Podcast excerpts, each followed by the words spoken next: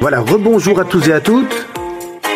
Ravi de vous retrouver en ce mercredi.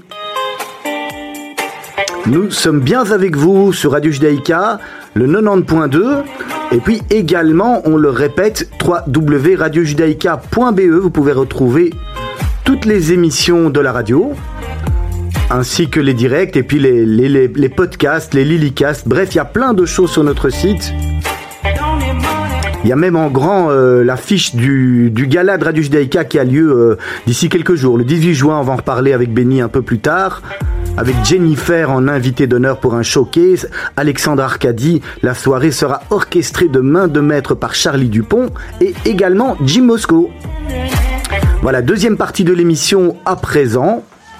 Nous recevons aujourd'hui euh, Maître Valérie Bruot. Bonsoir. Bonsoir. Ravi de vous retrouver. On est content de vous avoir à ce micro. En tous les cas, c'était euh, une chance pour nous d'avoir euh, d'avoir un, un, notaire qui vienne qui vienne dans l'émission et de surcroît une femme. Il y en a pas beaucoup. Ah non non effectivement. Allez, a il y en a de plus en plus, mais on est parti de 10% au début et aujourd'hui on est 30% de notaires femmes. Vous allez nous expliquer tout ça. Et puis, bien sûr, à, à ce micro, j'ai mes deux collègues du jour. Ralph Païs qui est avec nous. Bonsoir, Ralph. Bonsoir, Olivier. Ravi de te voir. Ouais, on est toujours content de, de, se revoir. Et Benny Lux qui est là également. Bonsoir mais, Benny. Mais bonsoir Olivier. Tout le monde va bien? Mais très très bien. La semaine s'est bien passée? On est toujours content d'être ensemble. Ah, c'est vrai que c'est sympathique. Euh, Benny, on, juste avant de commencer, on, on, parle deux secondes du, du gala qui a lieu le, le 18 juin. Mais on est en pleine effervescence. Euh, je sors d'une réunion là où, en plein préparatif pour ce pour ce gala et donc euh, oui, je confirme que tout se prépare bien et que la salle est pratiquement donc le, le on est pratiquement sold out pour cette soirée, ce qui est très encourageant. Donc ça sera euh, une très très belle fête. 18 juin. 18 juin à l'Event Lounge. On peut encore réserver, on peut encore avoir des places on est complet?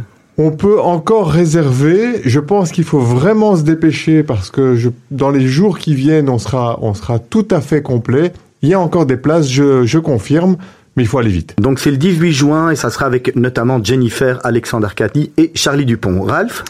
Maître Briand, merci beaucoup d'être parmi nous. Avec plaisir. Nous avons l'habitude que, avant que nous avons parlé du métier, qui est euh, dans ce cas-là euh, notaire, euh, nous avons envie de savoir un peu plus sur votre parcours et surtout euh, quelle étude faut-il faire pour devenir notaire? Est-ce que vous pouvez nous, nous, nous parler un petit peu de votre parcours et de vos études?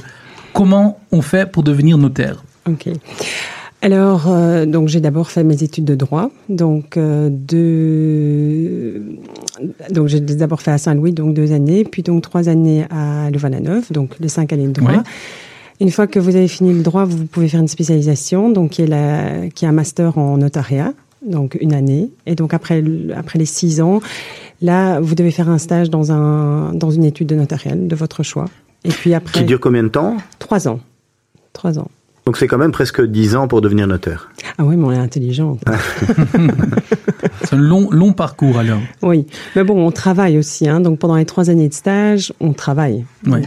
Et, et c'est vrai que on entend souvent parler de de, fils en père, de, de, de, père en fils, pardon. Est-ce que c'est toujours le cas qu'on peut devenir notaire uniquement de, à part les études, mais il faut trouver une place via le, le père?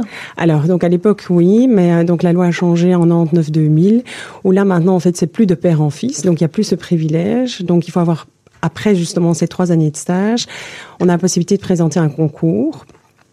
Et donc seuls ceux qui ont réussi le concours, puisque c'est pas un examen, c'est un concours, donc il y a X places. Et euh, si on a réussi donc le concours, là alors on peut se présenter à une étude vacante. Et donc là par exemple, si on, on se présente à une étude vacante et qu'il y a plusieurs candidats, donc par exemple le fils d'un notaire ou d'autres personnes, là il y aura de nouveau un mini concours qui va se faire entre les personnes qui se présentent. Donc, donc il n'y a plus de privilège en fait. Il n'y a plus de privilège, c'est une question de compétence. C'est une bonne chose. C'est pour moi, en tout cas, c'était ouais. une bonne chose, puisque j'ai pas du, j'avais pas de papa ou de parents qui étaient dans le notariat. Donc, c'est vrai que peut-être pour les, les, fils ou les filles de euh, moins, ouais. mais au moins on prouve de notre capacité ou donne compétence euh, dans la matière. Maître Brouillot, je pense que la plupart de personnes qui nous entendent maintenant et qui entendent le mot notaire, ils pensent à l'achat ou la vente d'une maison, d'un bien Mhm. immobilier. Mais euh, est-ce que vous pouvez nous donner quelques exemples, parce que je sais qu'un notaire fait beaucoup plus euh, que ça, est-ce que vous pouvez nous donner quelques exemples de situations pour lesquelles on fait aussi appel à un notaire À part l'immobilier. ouais. Oui, à part l'immobilier. Ben, en fait, nous, on dit toujours, on, on suit les gens donc du, de la naissance jusqu'au décès. Et donc, de la naissance, euh, ben, on peut faire les contrats de mariage, on peut faire les divorces, Ouais. poser, euh, ben, les acquisitions, les crédits, les donations, les successions, les sociétés. Euh, tous des montages financiers, donc genre des leasing immobiliers. Euh, donc la matière est très vaste. Oui. Oui. Et, et- et dans votre étude, vous êtes quatre personnes, quatre Mhm. notaires, et chacun. S'occupe de- d'autres choses. Est-ce que vous pouvez nous raconter un petit peu? Oui, en fait, au début, donc, on était, il y avait qu'un seul notaire, donc maître de Clipel, qui a après donc s'est lancé dans la politique et donc a dû avoir besoin donc d'avoir donc des associés et, euh, et donc on- avec le temps, donc maintenant on est on est quatre, et on a un petit peu diversifié les tâches, donc chacun s'est spécialisé dans des matières. Donc par exemple, maître de Clipel, il fait beaucoup donc tout ce qui est euh, ah, bon, tous les notaires font des acquisitions ventes, hein, puisque ça c'est notre pain quotidien. C'est le plus euh, le Oui. plus commun, on va dire, Oui. c'est l'achat, la revente, euh, maison, Oui. appartement, enfin tout ce qu'on Oui, veut. financement, etc. Ça c'est vraiment mais le pain quotidien de tous les notaires de Belgique. Qui est d'ailleurs a- pas très loin de chez vous, juste en face de pain drôle, il est drôle. Ils ont de l'humour ici. oui, mais donc ça, c'est quoi qu'il arrive, tous tous les notaires euh, font acquisition-vente, ça c'est vraiment le, le classique. Et alors, donc c'est vrai qu'on s'est spécialisé. Donc par exemple, Maître du Clipel fait beaucoup de planification successorale. Donc il fait des montages, donc pour justement réduire les droits de succession, on fait des donations, on fait des, des packs successoraux. Donc on fait donc donc ça, ça c'est sa spécialité. Oui. Moi, ce que je fais beaucoup, euh, donc je fais ça aussi, euh, et je fais beaucoup aussi de hum, d'actes de base, donc donc des, des marchands de biens qui achètent, qui procèdent à la division d'un immeuble ou de la promotion immobilière. Donc ça, je me suis spécialisée dans cette matière-là. Et alors, il y a un troisième notaire, lui, qui fait essentiellement des leasing immobiliers. Donc ça, c'est des montages euh, bien spécifiques. C'est quoi les leasing quoi, immobiliers?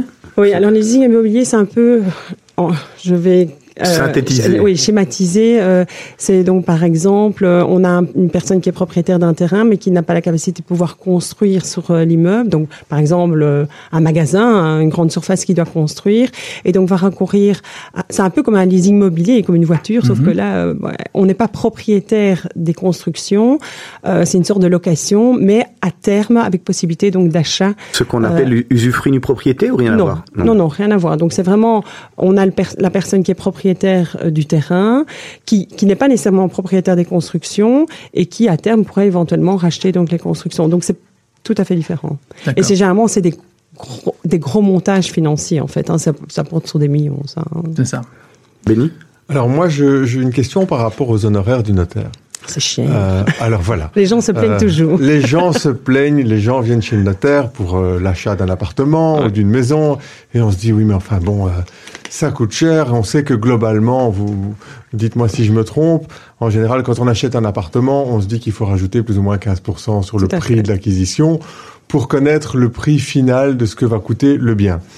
Euh, Est-ce que euh, les honoraires du notaire varient d'un notaire à l'autre?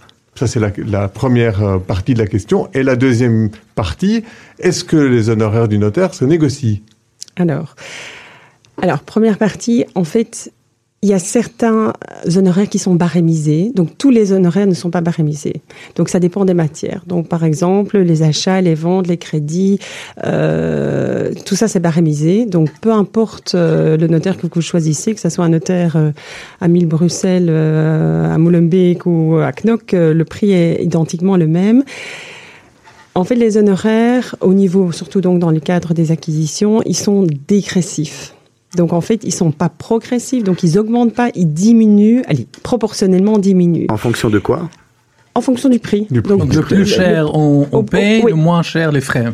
proportionnellement en fait. Je vais vous donner un exemple. Donc par exemple, vous achetez un, un emplacement de parking pour 25 000 euros, vous serez à des frais de plus ou moins 20 à 25% Ah oui. parce que proportionnellement, l'honoraire en fait va être très élevé. Il sera toujours moins élevé qu'une vente à 100 000 euros, Oui. mais malgré tout, c'est dégressif. Et donc effectivement, donc là, c'est- pas tout à fait juste, mais bon, Nous, euh, c'est un prix qui s'impose. Et donc, c'est vrai que souvent les gens nous disent, oui, 15%, c'est énorme. C'est pas pour vous, en fait. Ah non. Ah bah oui, ça. ça Euh, moi, j'aime faut- bien, j'adore montrer le détail des frais. Ouais. Comme ça, au moins, je montre aux gens, écoutez, voilà, c'est pas ça qu'on gagne. Dans les 15%, il y a 12,5% qui va à l'État, et alors il y a deux- 2,5% effectivement qui vont à nous, et là-dedans, il y a nos honoraires qu'on partage généralement avec le confrère, puisque d'usage, allez, en tout cas surtout dans des ventes, euh, on a généralement deux notaires, donc on se partage les honoraires, donc c'est déjà divisé par deux. Et alors vous avez les frais d'acte, et les frais d'acte, bon ça dépend du, du type de dossier, mais donc là généralement c'est plus ou moins un forfait. Allez, c'est pas un forfait, mais c'est en fonction du type de dossier, mais ça varie entre 1200 et 1500 euros. Mais c'est vrai que c'est un grand malentendu que beaucoup de gens pensent que 15% Ah oui, ça- notaires, je suis passé une demi-heure chez le notaire Ouais. et on a versé 100 000 euros de... de- de- Ah ouais, ouais, mais je serais très riche alors, mais c'est pas le cas. Ce qui veut dire donc que dans la grande majorité des cas, que j'achète euh, un bien sur une vie ou un bien par semaine, globalement, euh, on parle de la même chose. Je Ouais. peux payer la même chose. Ouais, Je ne vais exactement. pas avoir de privilège parce Non. que j'achète, je suis un marchand de biens, que Non, j'achète. euh, non, donc il n'y a pas de, de négociation possible au niveau des honoraires, puisque ça, d'ailleurs, on ne peut pas. C'est prévu dans, notre cadre réglementaire. On ne peut pas, euh, on ne peut pas réduire nos, honoraires. On peut faire un geste par rapport aux frais d'acte éventuellement, mais pas par rapport, aux honoraires. Sinon, ce serait une concurrence déloyale par rapport euh, aux autres notaires. Donc, euh, on ne peut pas négocier. Mais ça, c'est par rapport aux honoraires, comme on dit, barémisés. Donc, pas par rapport aux, aux honoraires non barémisés, par exemple. en matière de succession, les honoraires sont non barémisés. Donc, on peut demander, je ne vais pas dire ce qu'on veut, on a une sorte de... de L'attitude. oui, on a une latitude, mais en fonction du type de dossier. Mais bon, Mais donc dans, il n'y a ce, jamais des grosses différences. donc dans ce genre de dossier, on peut trouver des différences d'un notaire à l'autre. Oui. Et les gens, à l'heure actuelle, font du shopping. hein. Font attention à ça. Ah, c'est vrai. Ce qui est normal, hein, je dis pas, mais, mais c'est vrai que parfois chez nous ça choque. Allez, on est choqué parce que on se dit on n'est pas des marchands de tapis, quoi. Mais c'est vrai qu'avant, euh, de la même manière que les personnes n'étaient pas habituées euh, euh, d'aller voir plusieurs banques pour, euh, on allait chez son banquier à l'époque et on ne discutait pas. Aujourd'hui, les personnes qui vont qui vont acheter un appartement ou, ou autre chose ont, ont tendance à aller voir trois quatre banques, à faire à faire le shopping et à, pr- à prendre la meilleure offre. C'est vrai. Maître Bruyot, en 2018, il y a un rapport qui a été remis au, ministre Gaines qui suggérait de casser le cloisonnement territorial et aussi de rendre justement les, honoraires de notaires plus transparents et de mieux le- les repartir entre vendeurs et acheteurs lors d'une euh, transaction immobilière. Euh, et une autre partie de ça était de créer la fonction de notaire salarié ou de notaire adjoint spécialisé dans certaines matières uniquement. Qu'en pensez-vous? Vous pensez que c'est bien qu'il y a des, choses qui se renouvellent ou en tout cas qui sont...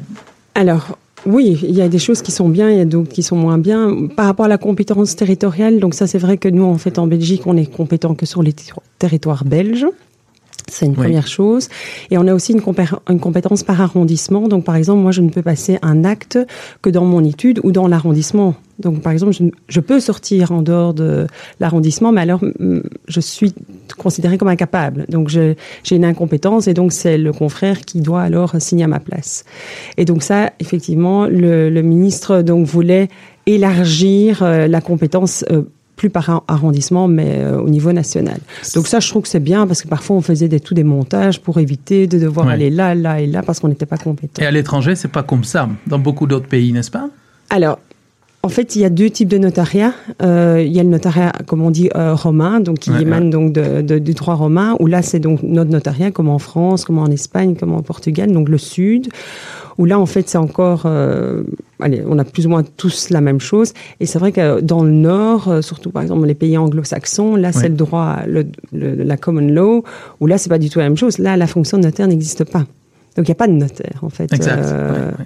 Donc, euh, comme quoi, on n'est pas indispensable, peut-être. Maître, Maître Brio, euh, je vous propose déjà, en tous les cas, de se retrouver avec une d'ici quelques secondes. On va au- auparavant entendre un des premiers morceaux. On, demande toujours à nos invités de choisir, euh, Mhm. de choisir quelques titres qu'ils aiment bien et de nous expliquer euh, s'il y a éventuellement une petite histoire derrière. Euh, New York, New York, Polanka.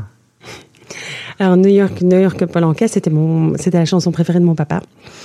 Et euh, mon papa est décédé euh, en 2016 et, euh, et donc voilà, ça, ça me Tout fait penser à lui. Voilà. Voilà, on se retrouve d'ici quelques instants.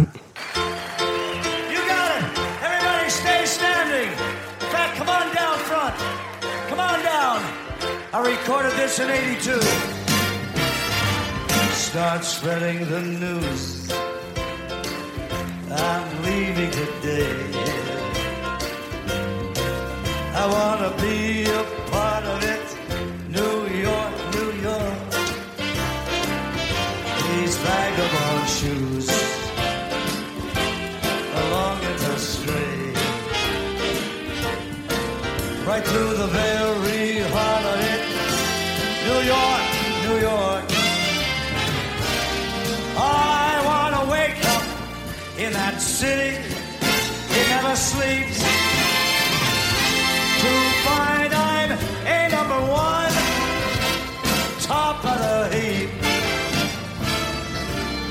Little town blues are melting away. I make a brand new start of it in old New York.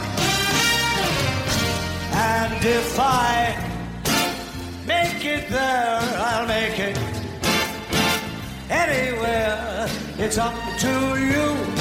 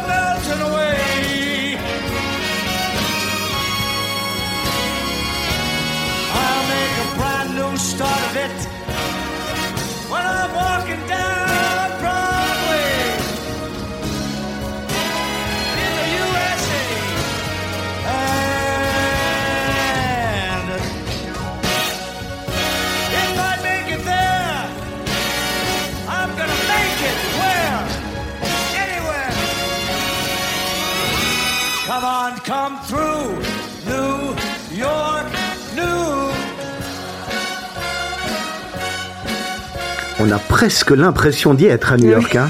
C'est une belle version, hein. À part Frank Sinatra, celle de, de Paul Anka que je connaissais pas est, est- est magnifique. Voilà, 17h19, c'est toujours Radio Judaïka, Mythe de Boss, Olivier Sokolski. Je suis au micro en compagnie de Valérie Maître-Bruyot, qui est notre, notre invité de la semaine, en compagnie de Ralph Païs et en compagnie de Benilux, Serge Bézère étant absent. Mais bon, voilà, il est bien, il est bien remplacé. Hein. On peut dire que on a, on a un remplaçant, euh, un remplaçant de choix. Ralph Je voulais encore vous poser une question par rapport à ce rapport euh, dont je vous parlais, parce qu'il y a aussi euh, euh, marqué que euh, parmi toutes les professions libérales, c'est le notaire qui inspire le plus confiance, juste derrière le médecin. Euh, vous trouvez ça logique? Qu'est-ce que vous en pensez? Eh bien, vous serez étonné, mais c'est vrai. c'est vrai parce que souvent, euh, moi, par exemple, quand les clients viennent me voir, surtout les personnes âgées, quand ils sortent de, de Ils sont détendus. Ils sont détendus. Mais c'est vrai, c'est vrai qu'on doit tout. Et al- et alors, la, la question sur laquelle on pourrait rebondir, pourquoi les gens quelque part cachent leur notaire? Finalement, euh, j'entends peu de gens qui vont dire ah euh, moi je suis chez un notaire. C'est, on a ouais. vra- Est-ce que ça fait partie de la même chose parce qu'on a tendance finalement à, à tout dire ou tout expliquer à son notaire par rapport à, à la succession? Mais c'est vrai que les Mais on est tenu par le secret De toute professionnel, façon, quoi hein, qu'il arrive. donc- mais je pense que c'est ça aussi, en fait, du fait que les gens savent qu'on est tenu par le secret professionnel, que les gens alors ont tendance, on- on- se sentent à l'aise de pouvoir euh, raconter leurs histoires de famille. Et c'est vrai que moi, souvent, par exemple, à la fin d'un rendez-vous, les clients m'appellent docteur. sérieux? Ah, c'est marrant. Surtout les personnes âgées. Euh, et par exemple, mon, mon associé, maître de Clipel, parfois on l'appelle monsieur le curé.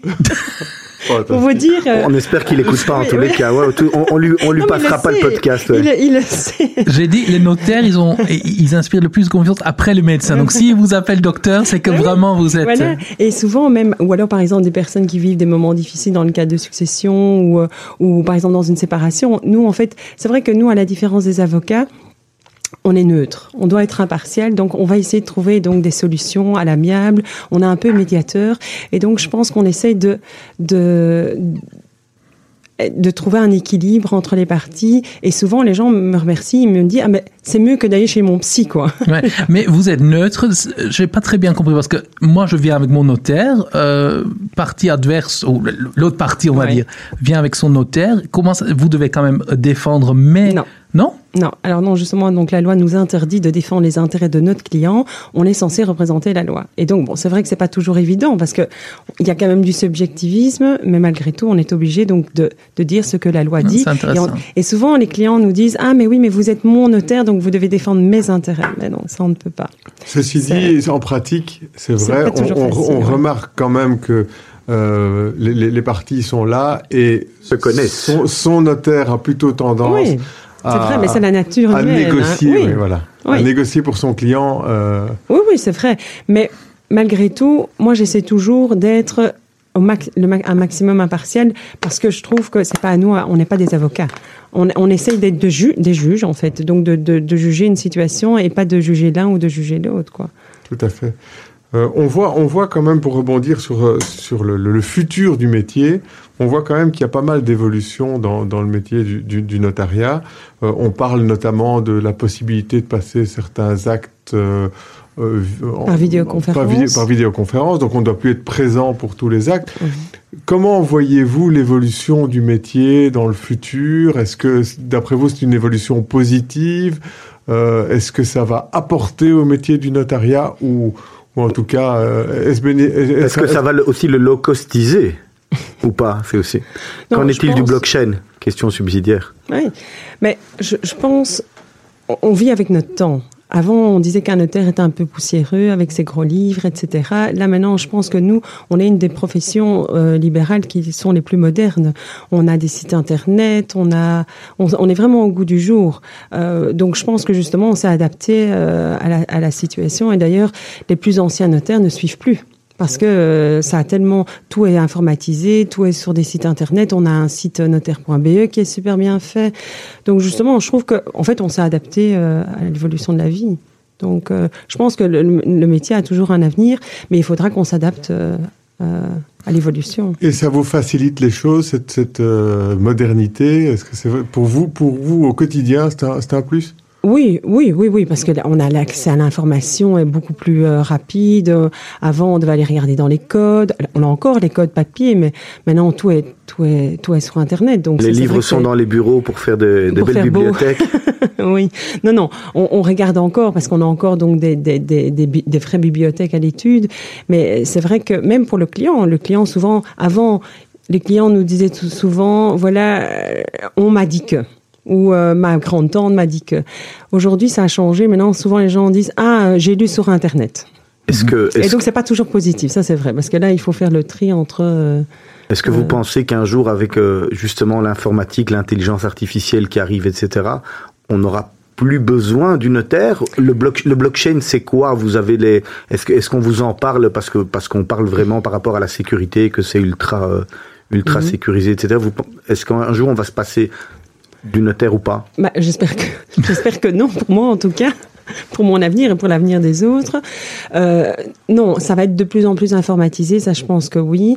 Effectivement, on est maintenant on est passé à un système tout le monde ne l'a pas encore fait, mais un système de de- d'actes par vidéoconférence et donc de signatures.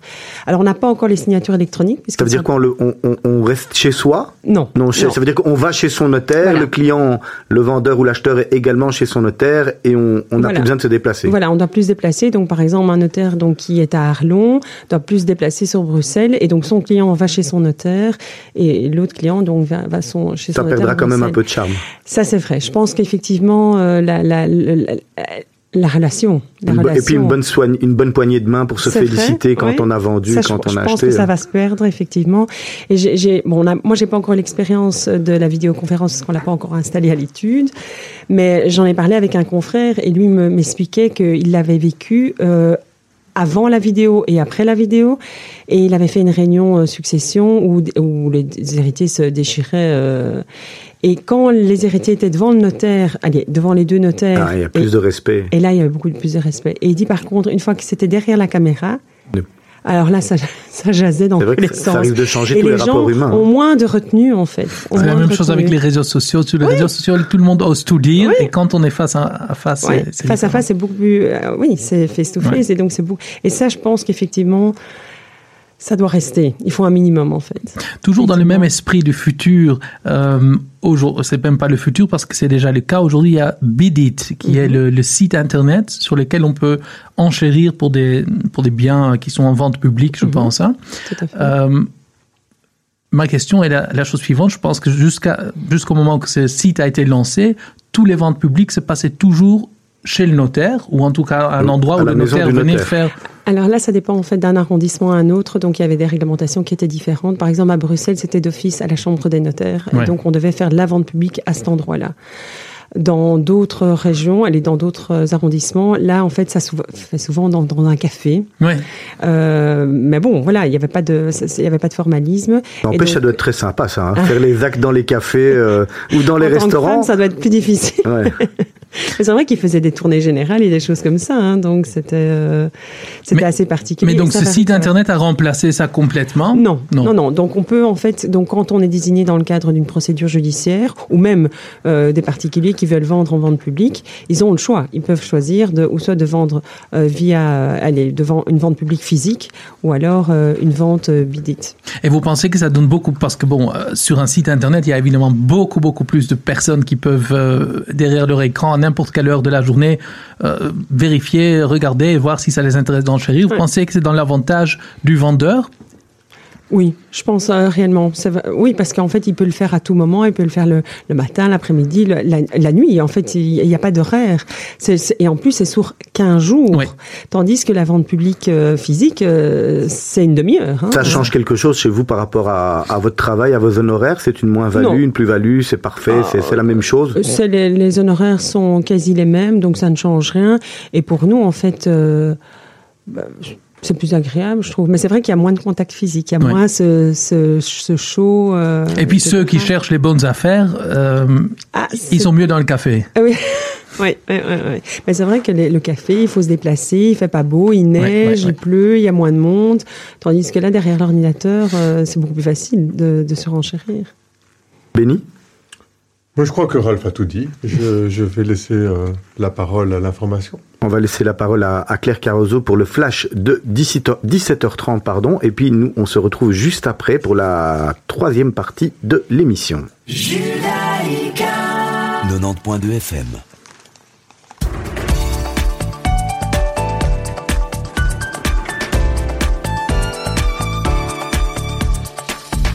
Bonjour à tous, il est 17h30, tout de suite les titres de votre journal de 18h. Nos journalistes vous informent. Benjamin Netanyahou ne peut pas être, ne peut pas être aussi ministre de la Justice. Selon le procureur général, il y a conflit d'intérêts. Le Premier ministre doit donc trouver rapidement quelqu'un pour le remplacer à ce poste.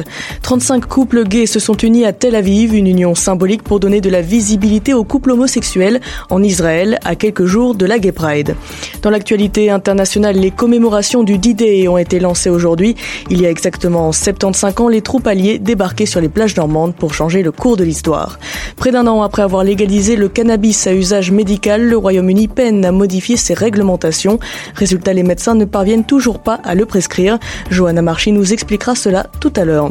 En Belgique, le CDH l'annonce, il fera partie de l'opposition à tous les niveaux de pouvoir. Une annonce officielle alors que les consultations en vue de former les différents gouvernements sont toujours en cours. Enfin, on parlera du dernier film du réalisateur déjanté Quentin Dupieux, un film mené de main de maître par Jean Dujardin. Ça s'appelle Le Dain et ça sort ce soir au cinéma. Rendez-vous à 18h donc pour développer tout ça. En attendant, suite et fin de Mythe de Boss. Merci beaucoup Claire Carozo. On se retrouve tout à l'heure. Béni Eh bien, on va- poursuivre euh, par une question peut-être euh, sur l'écologie. C'est quand même euh, Sujet à la mode. Le tous les sujet. le sujet, le sujet à la mode. Alors, quand on se rend chez le notaire, euh, on se rend compte qu'il y a toujours euh, beaucoup de papiers partout. Euh. Mais vraiment beaucoup. mais, mais voilà, des piles de papiers, des dossiers, etc. Est-ce que, euh, d'après vous, avec l'informatisation, avec l'évolution des choses, est-ce que ça pourrait évoluer, évoluer positivement dans le futur? Est-ce que euh, comment vous voyez euh, l'avenir à ce niveau-là?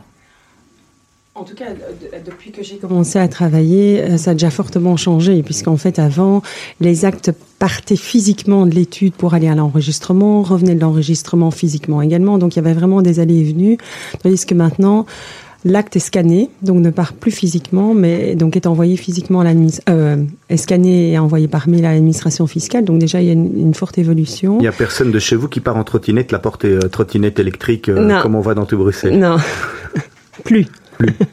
Avant, on avait des coursiers et c'est vrai que le coursier allait à l'enregistrement. Maintenant, ça, ne- ça ne se justifie plus. Donc oui, on va vers une évolution. Le problème, c'est qu'aujourd'hui, la, la législation est telle qu'on est obligé d'encore avoir des papiers. Donc on est obligé de, de tout acter sous forme physique. Et c'est ça le problème. Donc c'est. Il y a quelque chose qui est quelque chose qui est prévu euh, pour pour améliorer, pas pour pour améliorer, pour changer ce, ce système ou on n'en parle pas du tout? Alors, à mon avis, avec la signature électronique, on n'y est pas encore. hein. La France a déjà la signature électronique, donc c'est-à-dire vraiment la signature euh, où on signe sur un, un- Une plaquette. oui, une plaquette. Euh, ce que, donc là, alors effectivement, on ne devra même plus imprimer l'acte, tandis qu'aujourd'hui, même si on projette l'acte sur l'écran, il faut toujours l'imprimer et le signer. Mais à mon avis, on va y arriver. On va y arriver euh, à l'avenir. euh, On, on va arriver à ça. Donc il y aura une diminution sensible Ah oui. encore de, de- de- du nombre de. Oui, de- Avant qu'on ait un gouvernement ou après? À mon avis, après. Ah, ça sera la question.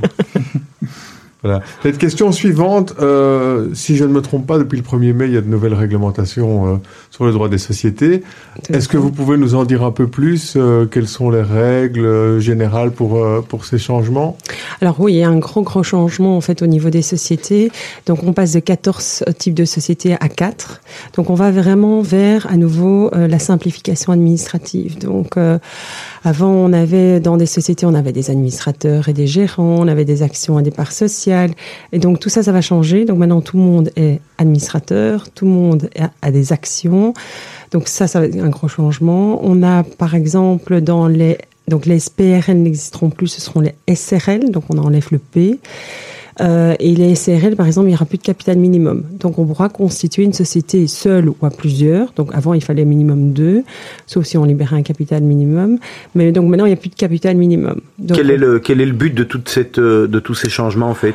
Le but, c'est essentiellement la simplification administrative et aussi permettre à tout un chacun de pouvoir constituer une société sans capital ou en tout cas peut-être pas un capital de base mais qui va se constituer au fur et à mesure du temps. Est-ce qu'à permettre contra- à un indépendant de pouvoir se lancer en société. Est-ce qu'à contrario, ça n'augmentera pas alors finalement le nombre de faillites? Ah, à mon avis, oui. Ouais. Mais le, bon, le législateur, je ne veux pas dire a bien fait les choses, mais il a quand même prévu que euh, quand on constitue une société, il faut, il faut établir un plan financier. Et le plan financier, euh, on doit expliquer comment on compte voir l'avenir de la société. Et le législateur a prévu une, une, responsabilité dans le chef du constituant, du fondateur, par rapport au capital. Donc si par exemple, dès le départ, le capital était manifestement insuffisant pour la constitution de la société, sa responsabilité personnelle peut être engagée. Donc il y a quand même un risque de, de constituer une société à un euro alors que dès le départ, il fallait avoir un capital. En fait, je crois que ça dépend surtout du, du, type d'objet social qu'on a. C'est vrai que par exemple, un, un, un consultant n'a pas besoin d'avoir un capital de base, à part avoir un ordinateur, euh, il n'a pas besoin de plus. Par contre, un restaurateur, il a besoin de tables, de chaises, d'une cuisine, et donc nécessairement a besoin d'un capital minimum. Et les sociétés existantes, SPRL, ils doivent se transformer en SRL Oui, alors toutes les sociétés devront adapter leur statut. Bon, heureusement, ils ont prévu une période de, de Assez transition, oui, donc de 4 ans. Ça c'est bien pour vous par contre. Ah oui, Tout le monde Oui. repassera. tout le monde a repassé. Donc effectivement, tout se fait par devant notaire. Par contre, il n'y a pas de sanction. Donc ça, c'est quand même bien. Donc ça veut dire en fait que si les, gens n'ont pas changé leur statut d'ici là, euh, simplement c'est la loi qui est d'application. Donc il n'y a pas de sanction administrative ou pénale ou fiscale ou quoi que ce soit. Ça veut dire que les gens qui, dans 5 ans, seront toujours en SPRL. Euh, le seront toujours, oui. Sauf qu'ils seront plus euh, gérants, mais administrateurs, ils auront plus des parts sociales, mais ils auront des actions. euh. Donc, il n'y a pas vraiment de sanctions, mais dans une vie, dans la vie d'une société, souvent, je ne vais pas dire qu'on passe souvent de- par devant notaire, mais en 10 ans de temps, on passe au moins une fois pour faire une augmentation ou une réduction de capital, pour euh, pour modifier l'objet social ou des choses comme ça. Et donc, c'est à mon avis lors de, de ces modifications-là profite. qu'on profitera pour faire euh, une, euh, une modification statutaire. Pour prendre un exemple simple du- du- d'une SPRL actuelle, Mhm. euh, alors on sait qu'il y a des actionnaires et des gérants, Mhm. l'actionnaire n'étant pas forcément gérant de la société. En termes de responsabilité, qu'est-ce que tout ça, co- comment ça va évoluer? Alors, au niveau des responsabilités, au niveau donc des fondateurs, des actionnaires, donc ça reste un peu le même principe, sauf que maintenant, s'il n'y a pas de capital minimum, euh, leur responsabilité pourrait être engagée par rapport au fait qu'ils aient mal fait leur plan financier. Donc ça, c'est un peu comme avant, hein, ça, ça n'a pas fortement changé. Et alors, au niveau des administrateurs, là, le principe est essentiellement le même. Donc, normalement, le- l'administrateur n'est pas responsable des actes qu'il pose, sauf éventuellement s'il a s'il a fait de la fraude, quoi. Euh, Donc tout ce qui est pénal, bien sûr, euh, ça, sa responsabilité peut être engagée. Sauf que maintenant, ils ont introduit une notion qui est la faute répétitive. Et donc, quand on commet une faute et qu'on la, refait, donc non-stop, là, sa responsabilité peut être engagée. Donc, par exemple, euh, je ne sais pas moi, un, un boulanger qui sait qu'il ne vend que 10 pains par jour et qu'il en produit euh, 150 tous les jours. C'est une il- faute de gestion. Voilà, c'est une faute de gestion. Mais donc avant, les fautes de gestion n'étaient pas sanctionnables, tandis que maintenant, elles seront sanctionnables si elles ont été euh, Ça veut dire- répétées. Ça veut dire que pour toutes vous, pour toutes ces nouvelles règles, vous avez des, des formations. Comment ça se passe? On vous envoie, vous devez partir en, en, en stage ou euh, com- comment ça se passe pour euh, les nouvelles règles maintenant Mais en fait, avec toutes les nouvelles législations, donc on a des formations donc qui sont organisées par euh, par la Fédération des notaires, et par le Conseil francophone et néerlandophone, et on- il n'y a aucune obligation de suivre la formation, mais on a tout intérêt parce que c'est vraiment des formations qui sont intéressantes et qui on est obligé de se mettre à jour parce que si le client vient nous voir et qu'on ne sait même pas répondre, Ouais. surtout que bon, c'est des grosses modifications. Hein, en deux trois ans de temps, on nous a tout changé le droit de succession, les droits des régimes matrimoniaux, euh, les droits pour des un sociétés. avantage selon vous ou pour un pour un incon ou pour, ou pour pas mieux Alors, non, c'est pour mieux. Moi, je trouve que de manière générale, euh, le ministre Gaines a, fait- a bien fait les choses, mais nous a compliqué les choses parce qu'il nous a tout mis en un coup. Et donc, pour nous, euh, euh, on a dû s'adapter, on a dû euh, Il a- suivre des formations. Il a dû se dire que comme il ne sait pas en Belgique pour combien de temps il a son Voilà. poste, autant autant vite faire les choses avant, avant les élections. avant les élections. Est-ce qu'on peut euh, parler de divorce? Oui. Parce que les divorces euh, en Belgique, il, y a- il paraît qu'il y a un record du monde en termes de divorce. 71 mariages sur 100 feraient face à un divorce chaque année. Tu vas C'est- plomber l'ambiance. hein. C'est vrai. hein. Plomber l'ambiance. Alors là, Par contre, c'est de nouveau du boulot pour vous. Donc ma question, c'est est-ce que euh, à votre étude, vous recevez euh, chaque jour aussi euh, il des pousse pour les divorces. Oui. Non, alors, en fait, il faut savoir qu'en Belgique, vous avez deux types de divorces. Vous avez les divorces par consentement mutuel, donc Ouais. où les gens donc, sont d'accord de divorcer, ou ils sont plus ou moins d'accord sur tout. Et alors, vous avez les divorces pour cause de désignation irrémédiable. Alors, les divorces pour cause de désignation irrémédiable, ça veut dire en fait que là, il y en a un des deux qui veut pas divorcer, ou qui est pas d'accord, ou qui sont pas d'accord sur tout. Là, en fait, c'est pas de notre compétence. Donc ça, c'est la compétence des avocats. Donc les avocats ne sont, sont compétents pour les deux types de divorces, tandis que nous, notaires, on est compétents que pour les divorces par consentement mutuel. Donc déjà, pour nous, c'est déjà plus facile parce qu'on a déjà des gens qui sont d'accord de divorcer. Et donc vous devez simplement acter ce qui a été convenu? Alors, ça dépend. Donc parfois ils viennent, ils sont l'un n'est pas d'accord, l'autre est d'accord. Ils sont, on essaye de trouver donc des, bah, des, des- des solutions à l'amiable. Maître Brio, Euh. je vous interromps, j'ai une question. Est-ce qu'il est arrivé que des gens qui devaient divorcer arrivent dans votre bureau et disent non, ne divorce plus et s'embrassent et C'est comme dans le film euh, américain. Est-ce que Grâce à vous. Ouais. Alors j'ai déjà, alors j'ai déjà tout eu, j'ai déjà tout eu. Des gens qui finalement, euh, donc qui, non, j'ai j'ai eu pire. J'ai des gens donc qui veulent divorcer. Ça, c'est le flop avant l'heure. Hein. Ouais, ouais, ouais. Oui, mais bon, j'étais contente pour eux, hein, mais donc il- il- on, on signe les conventions de divorce dans lequel en fait il y a un immeuble qui est attribué donc à monsieur, donc monsieur rachète les parts de madame. Euh, le divorce est prononcé puisque maintenant il n'y a plus de comparution devant le tribunal. hein. Donc ça c'est une grosse différence. Avant il fallait comparer devant le tribunal. l'a fait chez vous. Oui, Ça se passe chez vous. Donc. oui, mais avant ça se passait aussi chez nous. Ça se passait chez nous et, et puis après devant au le tribunal. tribunal. Maintenant, c'est fini. Maintenant, c'est fini, donc en tout cas en matière de divorce par consentement mutuel. Et donc, ils n'ont pas dû comparaître. Et après six mois, ils m'appellent ils me disent Ah ben voilà, euh, on va refaire un refinancement. Mais je dis Mais vous n'êtes pas divorcés? Et il dit Ah ben non, on s'est remis ensemble. Ah, j'ai dit Mais monsieur, il devait racheter les parts de madame. Et, et donc, Liz Tyler. ah ouais. Incroyable. et hein. donc voilà. Donc, comme quoi, euh, bon, il y a des. Ou des gens qui divorcent et puis qui se remarient.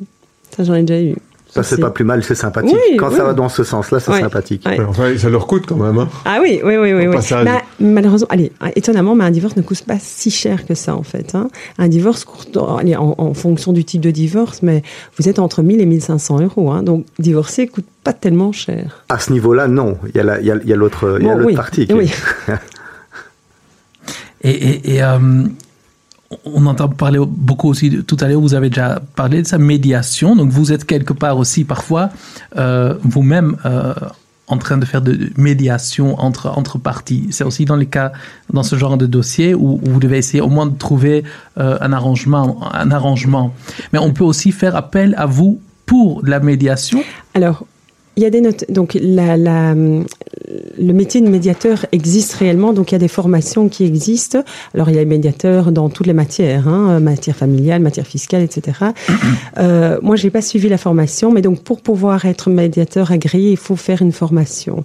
Mais indirectement, c'est vrai que tous les jours, on fait de la médiation. Hein, donc ça, c'est vrai que. Mais c'est pas la vraie médiation au sens euh, des médiateurs agréés, où là, ils ont euh, toutes des techniques pour arriver à un consentement, etc. que nous, euh, Ok. que nous on connaît pas. Donc, je dirais que, que tout, tout un chacun est capable de pouvoir faire. Même vous, Ralph, vous pouvez faire médiateur. On, on va monter tous les trois un club de médiateurs. euh, Voilà, une nouvelle activité. euh, en dehors de la radio, nous sommes médiateurs. Venez nous voir. on n'a rien d'autre à faire, hein, finalement. Ouais. Béni Mais écoute, euh, une question peut-être maintenant euh, par rapport au testament. On a malheureusement, ce sont des choses qui arrivent et, et, et ça doit pas être drôle tous les jours chez, chez le notaire. On, on, on doit, on doit être en présence de gens qui viennent euh, un peu dépités. Euh, Est-ce que vous avez euh, une anecdote croustillante euh, ou, ou un- une anecdote intéressante à nous raconter par rapport à, à une situation qui se serait passée dans votre étude Par rapport à un testament. par rapport à un testament, par rapport à... Voilà. Oh, les testaments, c'est toujours un peu folklorique, hein, parce que les gens vous racontent toute votre vie, parce qu'ils essayent d'expliquer le pourquoi, pourquoi ils que- font leur testament. Est-ce qu'on peut, euh, comme aux États-Unis, euh, léguer l'ensemble de sa fortune à son chien? Non. Donc un chien n'est pas considéré comme une, une personne et donc on ne peut pas léguer à son Ah, sa chien. belle-mère, bien Ça oui, D'accord. qui n'est pas un chien. hein, donc euh, Non, non, c'est pas ce que j'ai dit. Hein.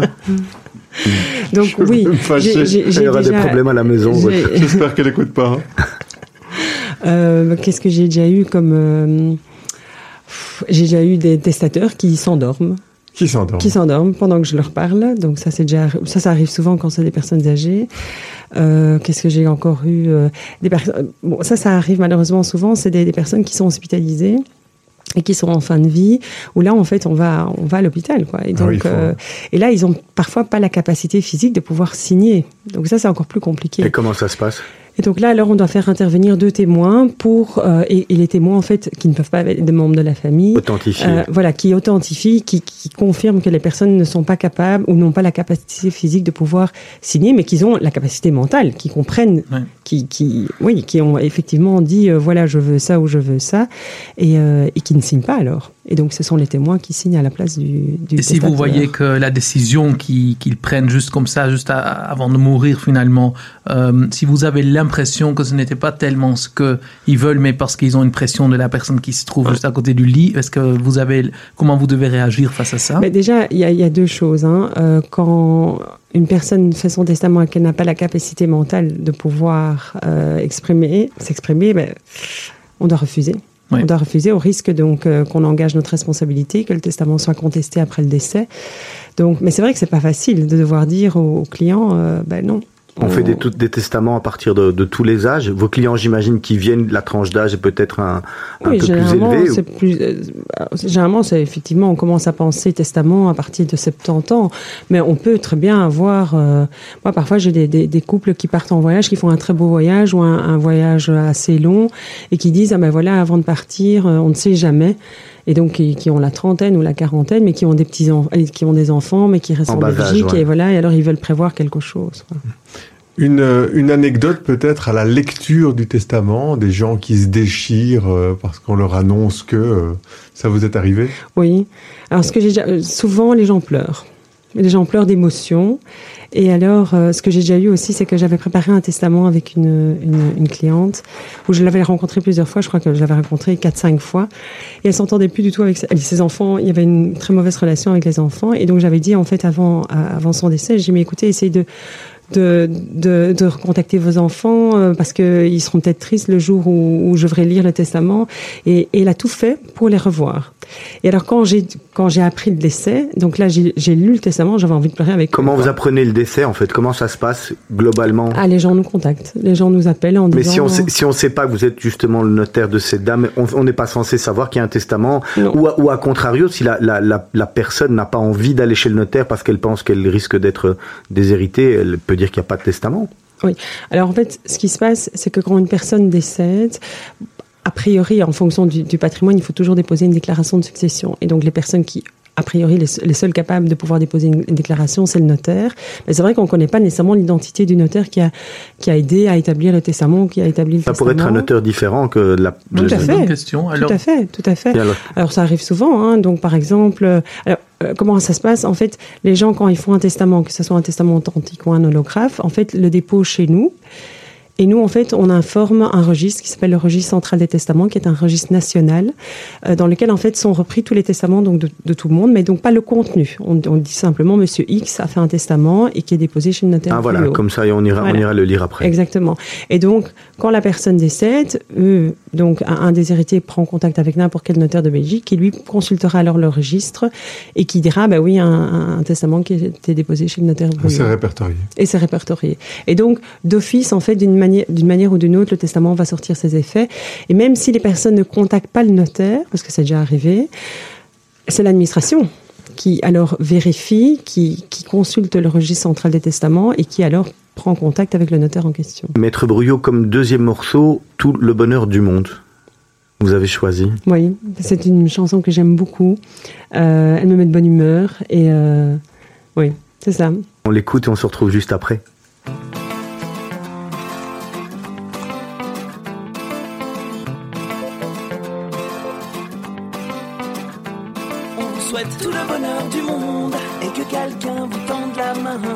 Votre chemin évite les bombes, qu'il mène vers de calmes jardins. On vous souhaite tout le bonheur du monde pour aujourd'hui comme pour demain. Que votre soleil éclaircisse l'ombre, qu'il brille d'amour au quotidien. Puisque l'avenir vous appartient, puisqu'on ne contrôle pas votre destin, que votre envol est pour demain. Tout ce qu'on a à vous offrir, ne saurait toujours vous suffire dans cette liberté à venir, puisqu'on ne sera pas toujours là. Comme on le fut au premier pas, on vous souhaite tout le bonheur du monde et que quelqu'un vous tende la main. Que votre chemin bombes, qu'il calmes jardins. On vous souhaite tout le bonheur du monde pour aujourd'hui comme pour demain. Que votre soleil éclaircisse l'ombre, qu'il brille d'amour au quotidien. Toute une vie s'offre devant vous. Tant de rêves à vivre jusqu'au bout. Sûrement tant de joie au rendez-vous. Libre de faire vos propres choix. De choisir quelle sera votre voie et où celle-ci vous emmènera. J'espère juste que vous prendrez le temps de profiter de chaque instant. On vous souhaite tout le bonheur du monde et que quelqu'un vous tende la main. Que votre chemin évite les bombes, qu'il mène vers de calmes jardins. On vous souhaite tout le bonheur du monde pour aujourd'hui comme pour demain. Soleil éclaircisse l'ombre, qu'il brille d'amour au quotidien. Je sais pas quel monde on vous laissera. On fait notre mieux seulement parfois. J'ose espérer que cela suffira. Pas à sauver votre insouciance, mais à apaiser notre conscience. Pour le reste, je me dois de vous faire confiance. On vous souhaite tout le bonheur du monde et que quelqu'un vous tende la main. Que votre chemin évite les bombes, qu'il mène vers de calmes jardins. On vous souhaite tout le bonheur du monde pour aujourd'hui comme pour demain. Que votre soleil éclaircisse l'ombre, qu'il brille d'amour au quotidien. On vous souhaite tout le bonheur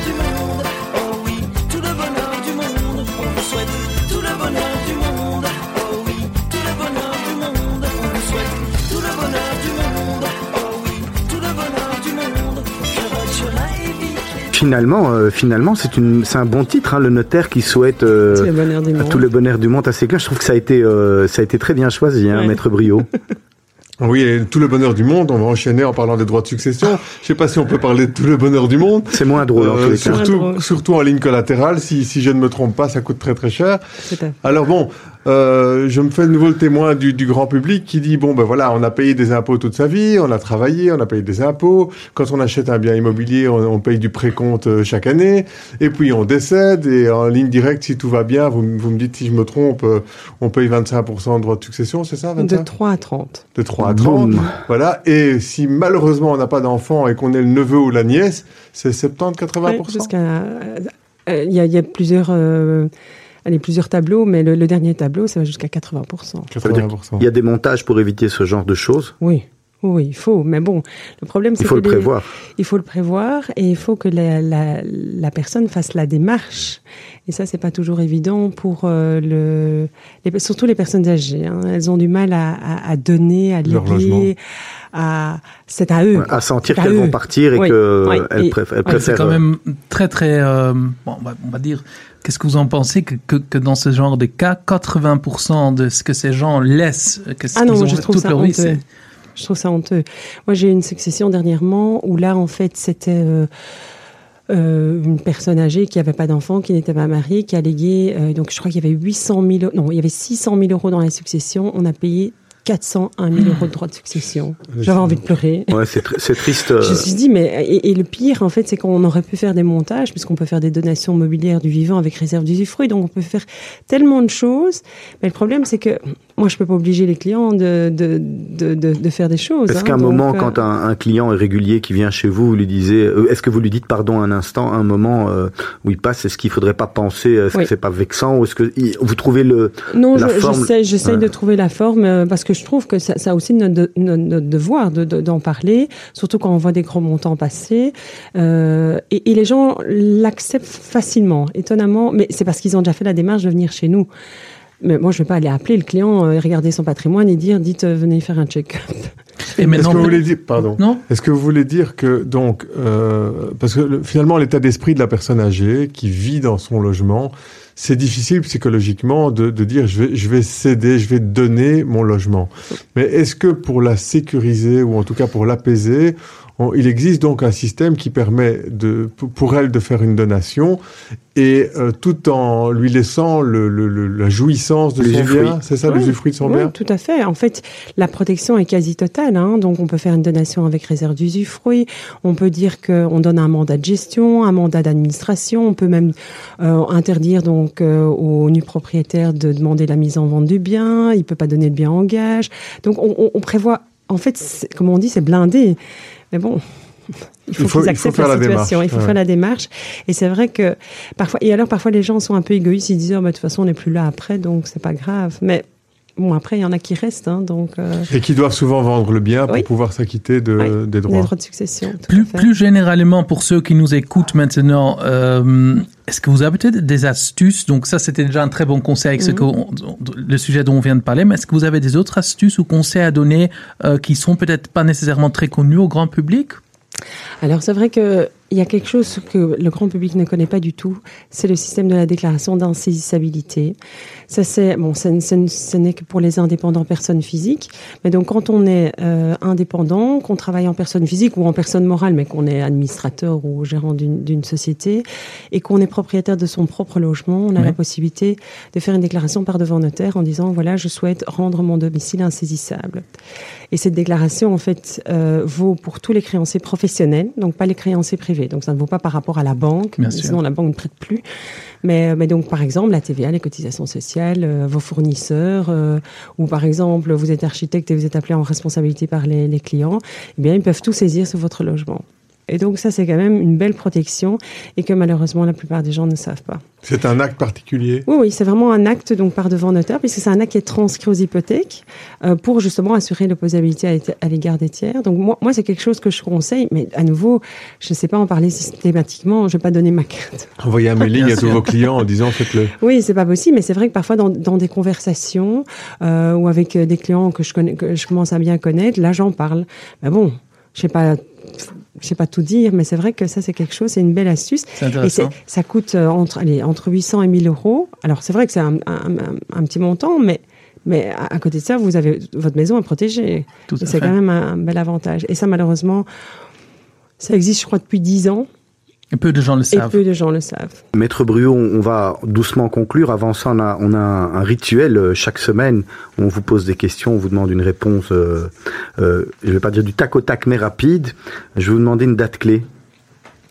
Euh, la date de ma nomination, donc en 2007. Donc Une- en, mars, de- euh, en mai 2007. Une personne clé. Ma fille. Un top. Quel est votre top? Euh, top. Pas de top. Pas de top. Est-ce que vous pouvez nous raconter un vrai flop? Un vrai flop. Euh, Même l'examen raté. Ah, ça oui, mais ça, ça arrive à tout le monde. flop. C'est pas un vrai flop. J'ai jamais raté vraiment un examen. J'ai jamais eu de zéro ou de un. Un vrai flop. Un vrai flop, je dirais pas, mais c'est quand, par exemple, une, une situation se passe mal ou, ou ne se passe pas comme on, on- on l'a voulu, ou que euh, un dossier ne se termine pas comme on l'a voulu, et ça, c'est, ça, c'est décevant, parce que on le vit mal. Un peu comme les avocats quand ils, perdent un procès, ben, de la même manière, euh, on le vit aussi, parce qu'on on, on- on le, vit avec le client. Maître Bruyot, dans 10 ans, vous vous voyez où? Qu'est-ce qui, serait pour vous euh, l'idéal? Alors, je pense que je serai toujours là. je serai toujours notaire à Bruxelles. Je serai toujours associée puisque c'est vraiment agréable d'être associé. Donc, c'est c'est- au moins on peut on peut déléguer, on peut Partager. on peut, on peut partager les choses. Alors, c'est vrai que dans dix ans, à mon avis, ben, les choses vont changer parce que donc on est quatre associés, on est quatre notaires, dont un qui a priori va bientôt partir. Donc, on doit voir l'avenir, voir si on, on le remplace par un autre on, on- ou pas. On reste à trois ou on, on est avec un quatrième. Donc ça, c'est vrai. Ça, que vous le décidez à vous trois. ça, c'est à nous à décider entre nous et voir en, en fonction de- du travail aussi, euh, est-ce que c'est nécessaire, pas nécessaire. Si vous aviez une envie, une dernière envie, en dehors du travail, on parle pas vraiment du tout de travail, quelle serait-elle Ça serait quoi votre, votre bucket list? Mais on, on va, on, va, on va vous en demander euh, un, un, un en tous les cas. Alors, essaye de pouvoir combiner privé et professionnel. Ça, c'est le, ça, c'est ma, ça, c'est le plus important. Donc, Ce pouvoir qui est encore faire, plus dur euh, pour une femme peut-être, parce qu'on Ouais. on vous en demande beaucoup plus. Ça, je ne sais pas, mais en tout cas, c'est vrai que combiner la vie privée et la vie professionnelle, c'est compliqué. On veut bien faire à la maison et on veut bien faire au travail, et quand on fait bien au travail, on fait pas bien à la maison et vice versa. Et donc, quand les enfants euh, s'en plaignent, c'est triste, quoi. Et le compagnon aussi. Donc, Maître Briot, nous étions ravis de vous recevoir. moi aussi, j'étais contente d'être ici. L'heure est très vite passée. Oui. On espère qu'on aura encore l'occasion de vous retrouver euh, à cette antenne euh, parce qu'on a encore beaucoup de choses à se dire. Oui, c'était très intéressant. Merci beaucoup pour cette visite. Merci. Béni, on se retrouve euh, d'ici quelques semaines. Je pense que Serge repart bientôt, euh, bientôt à l'étranger. Ralph, on se retrouve la semaine prochaine euh, avec nos invités euh, qui seront, euh, je pense, euh, Nathalie Hufner qui sera présente avec nous. Voilà, en tous les cas, d'ici quelques secondes, vous allez retrouver le magazine de la rédaction et dès demain matin, 7h, Jim avec sa matinale et tous ses chroniqueurs. Ravi de vous retrouver à partir de la semaine prochaine, 17h.